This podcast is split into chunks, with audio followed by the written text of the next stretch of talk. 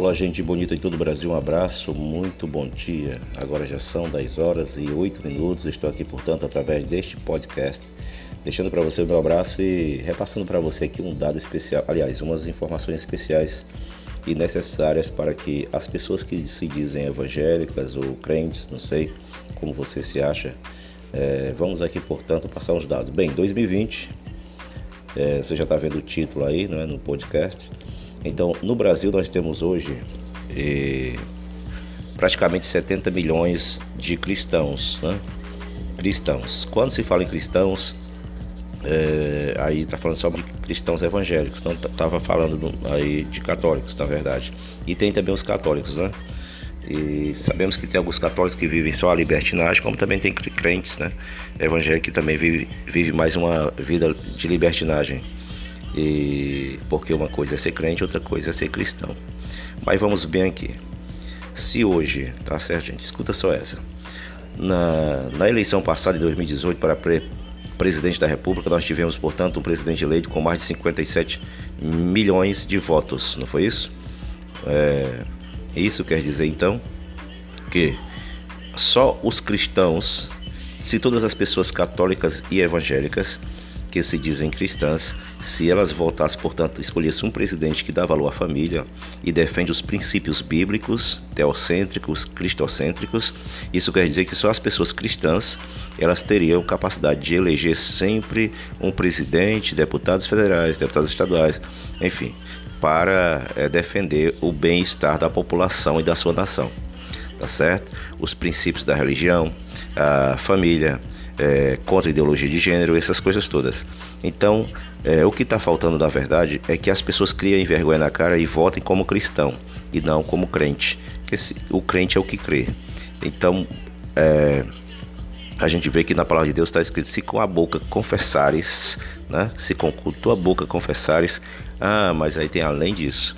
Não basta confessar Deus só com a boca, tem que confessar com a alma, com o coração, com todo o seu ser. Às vezes você pode muito bem dizer, ah, eu amo você, mas aí fica a confusão. Como é que um homem pode amar duas mulheres ao mesmo tempo? Como é que uma mulher pode amar dois homens ao mesmo tempo? Se ela está confusa que ama um e ama outro, ou ele está confuso que ama uma e ama outra, não ama nenhuma nem a outra. Na verdade, ele está confuso, pode ser uma, até pode ser amor, mas outras pode ser paixão, mas ao mesmo tempo eu já discordo disso, da primeira versão que eu falei agora. Por quê? Porque realmente quando a gente ama de verdade, é claro que a gente não vai trair, tá bom? Isso é o que a gente descobre de, diante do amor verdadeiro de Deus, tá certo? Então olha só o que eu vou dizer para você aqui. Se você é cristão de verdade, cristão, cristão, cristão, viva uma vida cristocêntrica, vendo o certo, o que é justo, então é claro que você jamais vai dar seu voto para uma pessoa corrupta ou comunista que defende os planos do anticristo, que defende os planos, projetos da nova ordem mundial, que vai contra aquilo que é bíblico. Como é que eu estou numa igreja muitas vezes orando, eu, Senhor, proteja as nossas crianças, proteja, Senhor, a igreja aqui na terra e eu vou dar poder, votar para dar poder, para dar voz, né? Capacidade de decidir uma coisa contra mim, contra meus filhos, contra a igreja, contra, o povo de Deus.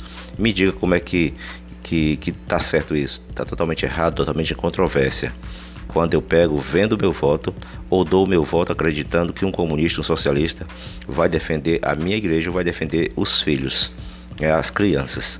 Então isso é uma loucura de quem é apenas crente, de quem é apenas crente, como o macumbeiro também é crente, como o espírito é crente, né? Como um satanista também é crente, porque o satanista ele crê no Deus deles. Se ele crê no Deus dele, então é claro que ele é crente, poxa. Ele é crente sim.